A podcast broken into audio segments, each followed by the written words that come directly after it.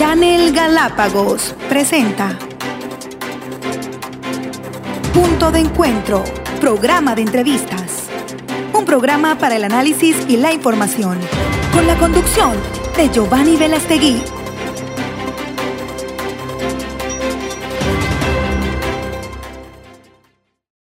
Siete de la mañana con diez minutos, amigas y amigos, y estamos con Víctor Carrión, eh, como lo habíamos manifestado, él es gerente del programa e- en Ecuador para Island Conservation.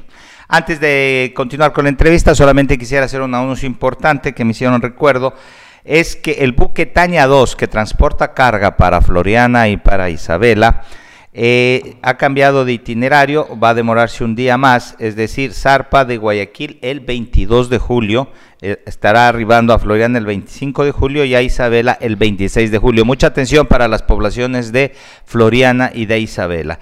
El- también eh, se indica que se recibe la carga desde las 8 de la mañana hasta las 3 y 30 de la tarde y que el día miércoles se recibirán vives, víveres perdón, y congelados. Así que estar atento a esto, a- sobre todo a los pobladores de Isabela y Floriana, este eh, nuevo buque que se integra ya al sistema de transportación de carga para Galápagos, el buque Taña 2, está atendiendo justamente en estos momentos, se pueden trasladar la carga desde el continente hacia estas dos hermanas islas. Bien, damos la cordial bienvenida a Víctor Carrió. Muy buenos días, Víctor. Gracias por atender nuestro llamado. ¿Qué es? eh, empecemos hablando de Island Conservation. ¿Qué eh, tipo de organización es y desde hace cuánto tiempo se encuentra aquí en las islas para toda la gente que no conoce? Buenos días. Buen día, Giovanni. Gracias por la oportunidad y por la invitación también.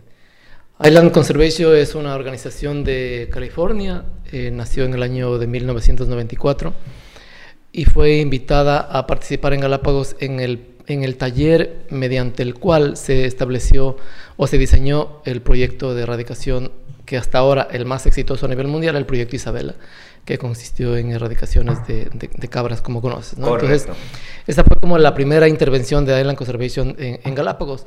Y luego ha venido eh, trabajando eh, como asesor eh, técnico en el desarrollo, en, el- en la formulación de varios proyectos de restauración en Galápagos. Es decir, que a, partir de este emblemático programa que fue el proyecto Isabela, a- ingresó, digamos, esta organización Claro, como tal. fue, invitada, fue invitada al, al taller en donde se diseñó, digamos. Porque, Ok. porque vimos que Island Conservation era como eh, enfocada directamente en temas de erradicación de vertebrados. Entonces tenía mucha experiencia ya, a pesar del, del corto, eh, corta historia, tenía mucha experiencia ya en temas de, de erradicación. Entonces, pero finalmente en el año 2009, eh, la Fundación Darwin y la dirección del parque le invitaron a participar ya eh, de forma más permanente en, en- acá en, Galápagos y, de manera especial en temas de eh, restauración de ecosistemas mediante la erradicación de roedores sobre todo. Ajá. ¿Por qué, como dice la pregunta de la claqueta, por qué erradicar especies invasoras es importante o es vital para Galápagos, para un ecosistema como Galápagos? Claro, yo creo que a nivel general, digamos, a nivel mundial, las islas son eh, muy especiales porque eh, sus especies se desarrollaron sin la presencia de, de depredadores, ¿no? Solo, o la- únicamente depredadores naturales. Aquí en Galápagos, el depredador tope a nivel terrestre es el gavilán. Entonces, más allá de eso, eh, las especies se aprendieron a defender de ese tipo de, de- de- de depredadores, digamos. Pero no de gatos, no de perros, no de roedores, no de otras eh, especies eh, como la mora, etcétera, ¿no? Entonces, el, el conservar frágiles ecosistemas como Galápagos es súper importante porque definitivamente la principal actividad de- de- económica en Galápagos es el turismo. ¿Y qué le atrae al turismo? Eh, un ambiente natural, un ambiente conservado, un ambiente en proceso de restauración. Entonces me parece que ese es el principal eh, enfoque de eh, el por qué es importante restaurar las islas en Galápagos. ¿no? Claro, y- y en este sentido entiendo que ustedes se han enfocado en el manejo de y erradicación más que todo de, de gatos y ratas, según me pude leer un poquito el, el proyecto que me antecede. el- y ¿Por qué escogieron Floriana? ¿Por qué una isla que parecería la más pequeña, la menos habitada, la que tal vez menos problemas tiene en comparación a Santa Cruz, a Isabela? Claro. Eh, Un o Cristóbal también. Sí, claro. Un dato importante es que eh, con las metodologías que actualmente existen, no existe otra isla en Galápagos en donde sea posible erradicar vertebrados. Es decir, que, por ejemplo, Santiago es una isla que no tiene habitantes, pero es una isla que con las tecnologías actuales no es posible erradicar roedores, por ejemplo. Es una isla que tiene 57.000 hectáreas, a diferencia de Floriana que tiene 17.000. Em, entonces, islas deshabitadas en donde generalmente ha intervenido el Parque Nacional ya no existen, o sea, que sean factibles de erradicar. Baltra sí es factible, sin embargo, la bioseguridad con Baltra aún es complicada, o sea, podrían eh, rápidamente volver a invadir roedores eh, en, esa isla. Entonces, eh, y, aparte de esto, aparte de, la factibilidad, digamos, es la importancia de, de, Floriana en cuanto a la conservación de especies. Actualmente en Floriana hay 55 especies que están en cierta categoría de amenaza de acuerdo con los criterios de la Unión, eh, de la UICN, la Unión Internacional para la Conservación de la Naturaleza. Entonces, eh, es súper importante proteger esas especies, pero aparte de eso, existe la oportunidad de poder reintroducir especies que se han extinto en Floriana. ¿Cómo cuáles? Hay 13 especies, por ejemplo, tortugas, el, el, el tortugas de, Floriana, el pájaro brujo, el gavilán, el, búho de campanario. Que ya no existen en esta isla. Que ya no están en... Ya no están presentes. Exacto. Pero están cercanamente, ¿no? Entonces, por ejemplo, el, cucube de Floriana está en Islote Champion y Garner, que está pegado prácticamente a, Floriana. Pero por alguna razón, el cucube no vuelve a establecerse. Entonces, parece que son eh, los gatos y las ratas que depredan de forma inmediata con, con, esa población. Entonces, bueno, debe ser también eh, por la presencia, poca presencia humana también, ¿no? Claro, también. El otro aspecto también es, eh, eh, ¿por qué es factible? Porque la población humana también es pequeña. El área agrícola son cerca de 300 hectáreas, el área urbana 42. Entonces, hay posibilidades de manejar los riesgos o los potenciales eh, eh, impactos que el, proyecto podría eh, ocasionar si es que no se logra manejar de forma adecuada. ¿no? Claro, según tengo el comunicado, dice, el proyecto Floriana le brindaría al Estado la posibilidad de declarar a Floriana como la isla habitada más grande del mundo que ha sido restaurada. Esto es lo que se pretende también con el proyecto, digamos, tener un nombre emblemático o alcanzar un logro significativo como para que no, nos nos paren bola más eh, en Galápagos. Claro, claro. Este, complementariamente con eso, eh, Giovanni, las islas a nivel mundial representamos el 5% de la masa terrestre, pero en ese pequeño porcentaje de masa terrestre eh, se encuentran el 40% de las especies que actualmente están críticamente amenazadas. Y aparte de eso, el 80% de las extinciones que han ocurrido hasta ahora o registradas eh, han ocurrido en islas. Entonces, el restaurar una isla como Floriana, en donde ya se han extinto tres especies, en donde existe la posibilidad de reintroducirlas y restaurarlas, es, es un hito realmente, eh, un reto, mejor dicho, que el gobierno ecuatoriano lo ha tomado y que estamos nosotros eh, dando la asistencia técnica necesaria al Parque Nacional, a la BG y a las organizaciones que tienen que ver con el manejo de Floriana. ¿no? Bueno, muy interesante sin duda, pero sobre todo muy ambicioso. ¿En, qué tiempo se plantea realizar este proyecto para que se cumpla? Yo, yo entiendo que el manejar ratas y gatos no es una cuestión de solo ir y un mes o un año y ya está. Hay que seguir un proceso muy minucioso incluso. Correcto. la particularidad de este proyecto es que se lo ha construido de forma conjunta con la comunidad. Entonces, eh, el Parque Nacional empezó a trabajar en este proyecto en el año, a finales del año 2011 con eh, con, visitas, digamos, ¿no? de, conversación primaria con la, comunidad y en donde se estableció que efectivamente la comunidad sí le interesaba eh, intervenir en un proceso de restauración. Y luego, en el año 2013, Island Conservation desarrolló el estudio de factibilidad. Y en ese estudio de factibilidad se identificó, obviamente, como un, como un puntal importante a la comunidad de floriana, y que ellos debían participar en todo el proceso de planificación. De manera que así se ha construido, hemos planificado junto con la comunidad y por eso es que ha sido eh, un proyecto súper largo porque ha considerado los diferentes aspectos o preocupaciones de la comunidad en, en, en, donde ellos han considerado que existen riesgos y en donde hemos identificado la manera de manejarlos junto con ellos eh, y evitar así potenciales impactos. ¿Cuánto tiempo lleva de planificación este proyecto previo a lo que va a ser la implementación? Son nueve años de planificación. Eh, ah, desde hace nueve años están Claro, exactamente.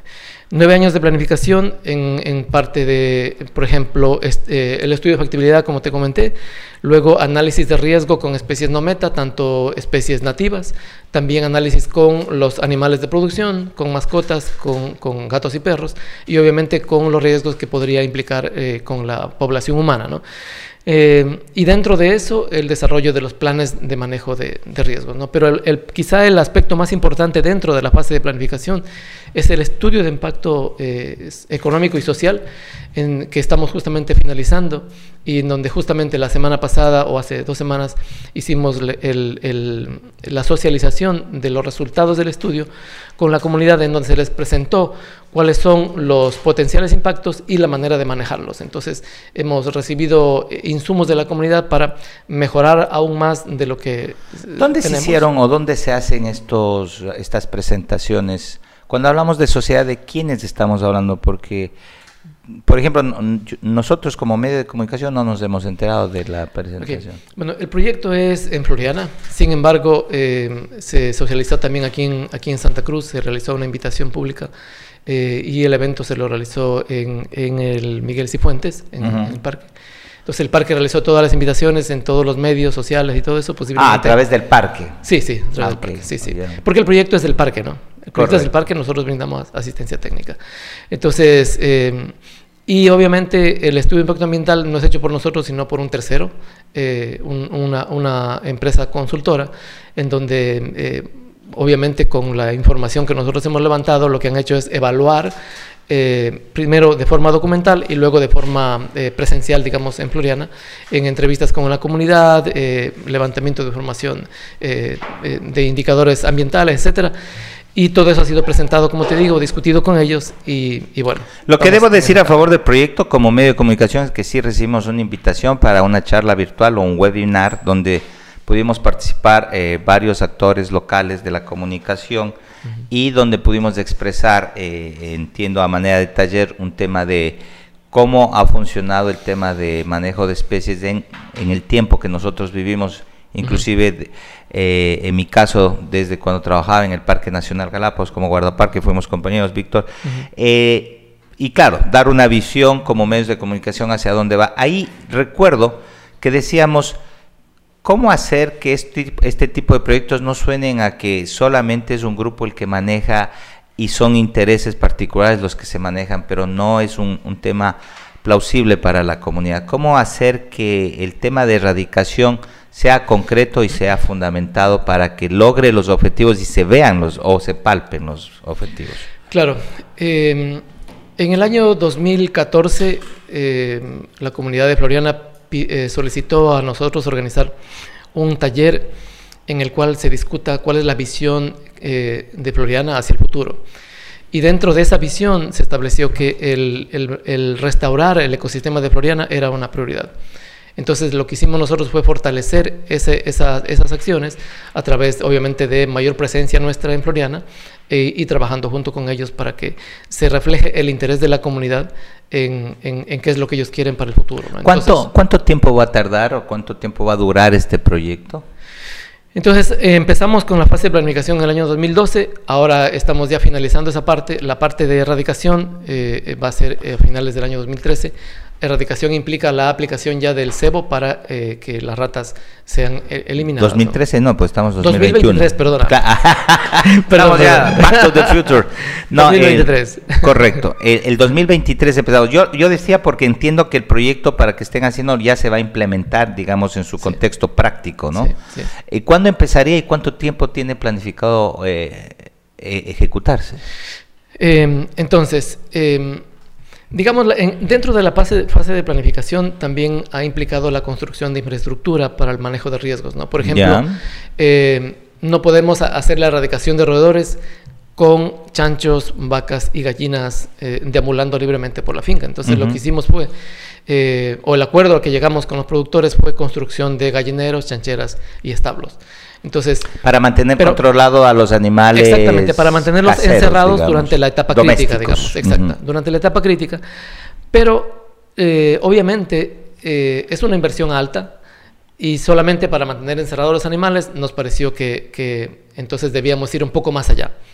Entonces, usar materiales buenos que les permita a los finqueros eh, trabajar de una manera diferente más allá del proyecto. Entonces, aprovechar esta oportunidad y mejorar su sistema productivo. Entonces, ellos en adelante van a tener un mejor sistema de producción de huevos, de, gallinas criollas, de, chanchos, de vacas, etcétera. Entonces, eh, es un impacto adicional que el proyecto está generando con la comunidad de Floriana.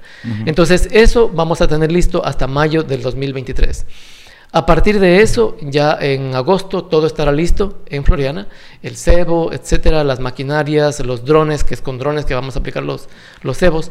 Y el 7 de octubre es la fecha de inicio de la dispersión del cebo y terminará la primera semana de enero.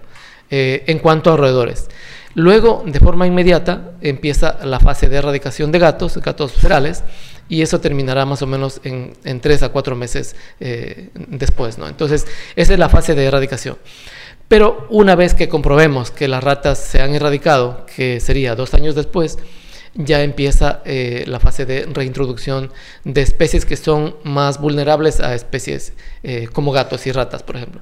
Pero, por ejemplo, tortugas, estamos listos. El parque ya tiene ahí eh, ejemplares de tortugas listos para devolverlos a Floriana y es... Repoblar los sitios. Exactamente, sí. Víctor, para que la gente entienda un poquito este delicado proceso, ¿cómo hacer, por un lado, ¿Cómo están ustedes pensando o asegurando que va a poderse erradicar las ratas que son tan esquivas, tan escurridizas, por decirlo menos? No, no se diga de los gatos también en diferentes condiciones. Pero entiendo, sobre todo entendiendo que en las islas hay grietas, eh, o sea, hay, hay lugares escondites donde finalmente pueden quedar los últimos individuos. Claro. Lo más importante es que la aplicación del cebo va a ocurrir en un momento en donde la producción, digamos, natural de la isla es muy baja, en donde las poblaciones, tanto de especies nativas como introducidas, decrece. Eh, en, cuanto a roedores, hay un decrecimiento de alrededor del 30-40%, pero en especies como pinzones, eso hay un poco más, ¿no? Entonces, eh, la época adecuada es eh, a finales de año, en donde no hay lluvia, la generación de producción natural es, mínima y las... Y las claro, donde las ratas tendrían a salir a buscar mayor exposición para alimento. Exacto. Entonces, la idea es que apliquemos cebo en cada potencial territorio de, roedores y entonces garantizamos que la erradicación sea exitosa. Hay una complejidad adicional en, la, en, la, parte urbana, en las viviendas. Por ejemplo, en cielo raso de, las viviendas generalmente se escucha en las noches que los roedores caminan. Hacen nidos Entonces, exactamente. Entonces ahí tenemos que llegar con el cebo. Entonces un trabajo de hormiga como, como, como decimos, ¿no? Pero es posible. Eh, con el apoyo obviamente de la comunidad y el, y el, y el apoyo obviamente de, de Island Conservation con la parte Estos cuatro meses son vitales y va a haber, pero solamente es de estos cuatro meses del punto y, y ahí cómo garantizamos, como digo, insisto en que ya todas mueran, porque también la que sobreviva va a tener un, un tema de reproducción mucho más alto. tenemos experiencias de eso, lo que pasó con chanchos, justamente con chivos. Sí. Entonces, el otro componente de este proyecto es el aspecto de bioseguridad. Entonces, eh, eh, estamos fortaleciendo los filtros de, bioseguridad. Como viste, ya se mejoró un poco el de, el de Puerto Llora, pero eso es una parte, ¿no? Luego hay que eh, implementar un sistema de derratización total de las, de las embarcaciones y un proceso de monitoreo permanente. Pero aparte de eso, en los puntos críticos o en los sitios de arribo de embarcaciones y de, y de personas en Floriana, eh, se va a establecer un sistema de bioseguridad muy similar al que se estableció en, la isla Seymour, que es un, un, sistema de estaciones de cebo, de manera que si un roedor logra eh, pasar los filtros que ya se han establecido, eh, va, a tener, va a encontrarse ahí con, con, cebos que, que, entonces... Que son atractivos, digamos, para, que puedan...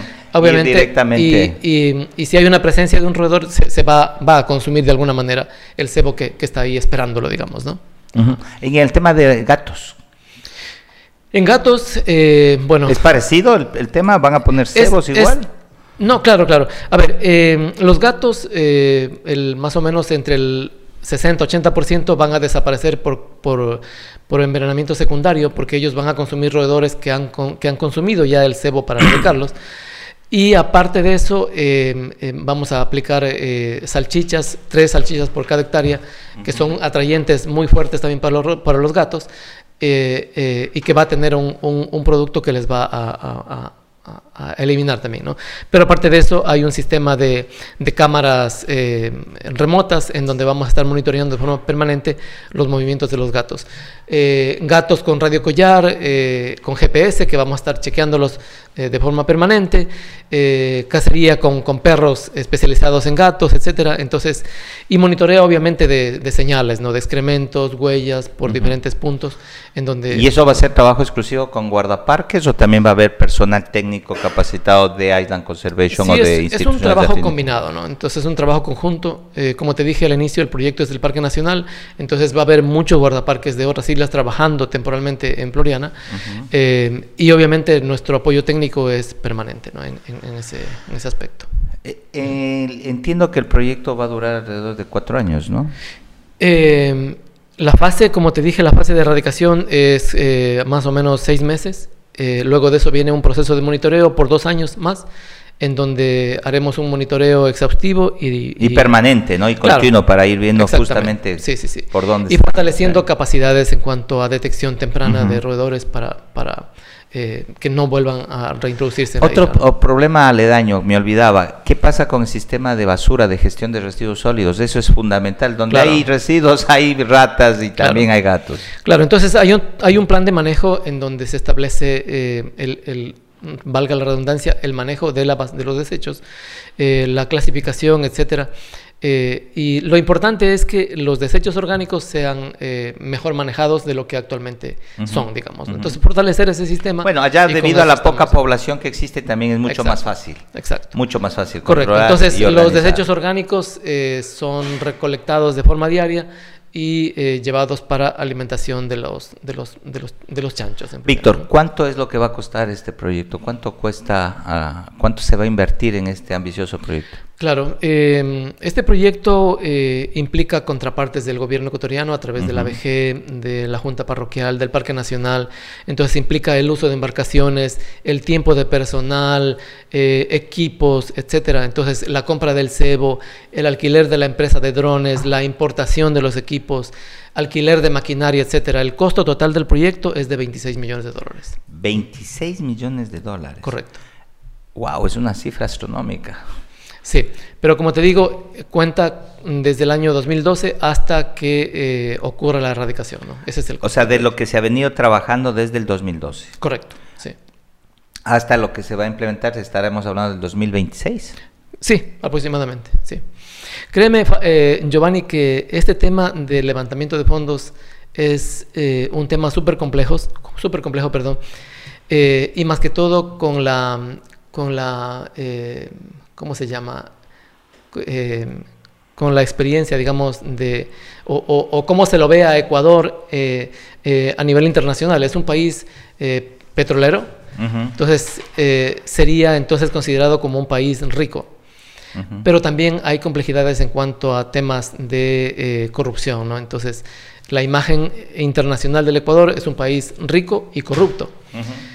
Pero convencer en esas condiciones a donantes para que vengan a invertir en temas de restauración de islas es complejo. Entonces, eh, realmente la habilidad del equipo de levantamiento de fondos ha sido importante, pero sobre todo eh, la, ¿cómo se llama? La confiabilidad que le hemos dado eh, para que ellos eh, tengan esa confianza, digamos, ¿no? de, invertir en ese tipo de proyectos, ha sido un reto importante y, obviamente eh, eh, lo hemos logrado. Víctor, lo que menciona es importante. Al, igual que Ecuador es visto como un país rico, pero también corrupto, ¿cómo evitar la suspicacia de gente que diga, bueno, aquí 26 millones se van a repartir entre las ONGs y la típica del reparto? ¿Cómo evitar eso? ¿Cómo sostener y viabilizar el criterio de que este dinero está bien invertido? Bueno, yo creo que la, la, la, mejor eh, muestra será los resultados que al final tenemos. ¿no? Sin embargo, eh, la información es totalmente transparente, pueden eh, solicitarle al Parque Nacional, a nosotros como Island Conservation, a la VG, etcétera. creo que hemos sido súper abiertos a mostrar las inversiones que hemos estado haciendo. Por ejemplo, solo en, fortalecer los sistemas agroproductivos en Floriana hemos estamos invirtiendo cerca de 1.200.000 dólares, solo en ese componente. Eh, está incluido dentro de este proyecto también el tema de la construcción del muelle, porque nos va a el permitir... que están construyendo en este momento. Correcto. Porque, o sea, son dineros internacionales también, porque el alcalde No, no, dijo no, que es que- él es, el el- que ha hecho es que el con proyecto- el el apoyo del proyecto- Consejo de Gobierno. El proyecto no es solo dinero internacional, es, como te dije, también fondos nacionales. Ah, ok. Sí, ok. entonces lo Son parte de los componentes que van sumando toda la cantidad. Exactamente. Entonces, eh, si, si, el, si el gobierno ecuatoriano no dedicaba recursos para fortalecer el sistema de recibimiento de carga, eh, nosotros teníamos que de alguna manera levantar esos fondos y hacer ese, eh, alguna infraestructura que nos permita desembarcar la carga y la maquinaria Por supuesto. para el proyecto. Entonces, supuesto. Entonces obviamente, la infraestructura es fundamental en todo este tipo de cosas. Entonces, eso ya cuenta como parte de la inversión eh, como eh, del proyecto, digamos, ¿no? Que, que obviamente es del gobierno ecuatoriano y es el gobierno ecuatoriano el que invierte, ¿no? que se va a beneficiar. Claro, claro. Insistiendo en eh, la pregunta y también dando parte de la respuesta, entendemos que un proyecto de esta envergadura lo que va a dar es a- al Ecuador y sobre todo a las Islas Galápagos un membrete más como lo que dijimos, una la isla más grande del mundo eh, en la que se ha podido erradicar. Claro. ¿Esto qué va a beneficiar a futuro a Galápagos o a sus habitantes? Mucha gente, pregunto esto, Víctor, porque mucha gente dirá, claro, se ponen a erradicar especies introducidas cuando tenemos un problema de, de la población donde no hay comida, no hay, no hay negocio, hay- necesitamos reactivación. ¿Por qué invertir en esto mientras al Claro. ser humano se le deja de lado? Yo creo que este proyecto ha generado beneficios directos a la comunidad. Eh, por ejemplo, eh, contratos de construcciones de gallineros, chancheras, establos, etcétera, es una inversión súper importante y que ha generado trabajo. Aparte de eso, eh, durante nuestra estadía en Floriana generamos recursos para restaurantes, para hoteles, eh, de, de forma directa, ¿no? Contratación temporal de... de- Claro, de- pero estamos hablando de Floriana exclusivamente. Correcto. El, el resto. Entonces, a nivel general, hay oportunidades de desarrollo de turismo, por ejemplo. Si, si hay, si hay eh, mayor interés en conocer Floriana, una isla restaurada, en donde se han reintroducido tres especies, donde se han erradicado roedores y gatos, quiere decir que hay un mayor interés o, o hay un potencial mayor interés. Es como que renovamos el, el tema de interés para Galápagos. que de hecho ya son conocidas, pero que también hay otros lugares hermosísimos en el planeta. Exactamente. Entonces, si hay interés por conocer Floriana, obviamente, de paso, va a generar eh, eh, actividades pro- Un eh, dinamismo turístico, digamos, en los próximos años. Correcto. para- Entonces se beneficia el pescador, se beneficia el agricultor, se beneficia el ganadero, se beneficia el del tour diario, el taxista, el, el- el del taxista marino, etcétera, y obviamente el- la operación de, de los barcos. ¿no? Entonces creo que es un proyecto que llama la atención y que va a generar de forma directa e indirecta beneficios al turismo. Obviamente las oportunidades están ahí. Eh, estamos trabajando con la comunidad de Floriana para que mm, el proyecto vaya más allá de la erradicación, fortalecer el sistema agro- agroproductivo, como te dije, valor agregado a la producción de cárnicos, por ejemplo, estamos, vamos a invertir eh, alrededor de 300 mil dólares en un sistema de producción, de darle valor agregado a la, a la carne de Floriana, temas de maduración, de corte, etcétera.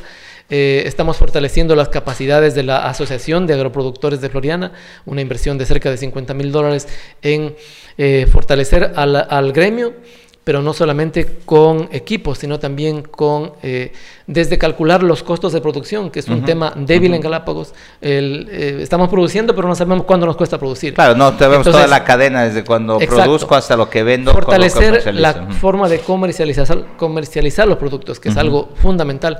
Eh, lo que producimos aquí en Santa Cruz se pierde porque no, el gran porcentaje, 80% se pierde porque no tenemos un buen sistema de comercialización. Obviamente hay que darle un valor agregado y estamos apuntando a eso también en Floriana, ¿no? Bueno, ya me está dando ganas de ir a vivir a Floriana. Va a tener muchas oportunidades. Víctor, muchísimas gracias por la invitación. Se nos ha ido el tiempo. Eh, la invitación cordial para seguir eh, divulgando este proyecto, siempre también a las órdenes para el tema de poder eh, ir de, también dando a conocer los avances del proyecto y también ser parte. Recuerdo cuando estábamos en el parque con el tema del proyecto Isabela, siempre impactante ver cómo se manejaban los procesos y los proyectos, sobre todo cuando se subía el helicóptero, ¡ah! la tenacidad. Bueno, en fin, las puertas abiertas, siempre cordial invitación para que podamos transparentar este tipo de temas, más allá alejados de los tabús, también que sea todo transparente como lo hemos dicho y para que la comunidad sepa y entienda de primera mano. Palabras finales. Sí, eh, Giovanni, muchísimas gracias de nuevo. Eh, Island Conservation eh, está estableciendo o fortaleciendo sus vínculos en Galápagos. Estamos firmando convenios con el, hemos firmado convenios con el municipio de San Cristóbal. Hay muchos retos también ahí eh, eh, de- de- por trabajar de forma conjunta, obviamente, con la VG del parque, etcétera. Eh, se vienen nuevos retos eh, en, Floria, en, en, en Isabel, aquí mismo en Santa Cruz. Entonces, estamos fortaleciendo los vínculos y, obviamente, fortaleciendo la presencia de la Conservation en, en Galápagos. ¿no? Muchísimas gracias. Gracias, ha sido. Víctor Carrión, eh, gerente del programa Ecuador para Island Conservation. Recuerde que estamos en vivo y en directo a través de la señal de Channel Galápagos. Eh, queremos, antes de ir a la pausa, recordarles que llegamos gracias al apoyo y la perseverancia de la cooperativa FUPROGAL, Futuro y Progreso de Galápagos. Somos gente de Galápagos. Usted nos conoce, dice, ahorre con nosotros sus excedentes y colabore con la reactivación económica de la provincia. Recuerde que cada centavo cuenta, porque usted y nosotros nos conocemos. FUPROGAL es el futuro y el progreso de la familia. Gente de Galápagos trabajando por Galápagos. Vamos a una pausa, amigas y amigos. Volvemos enseguida con nuestro siguiente entrevistado.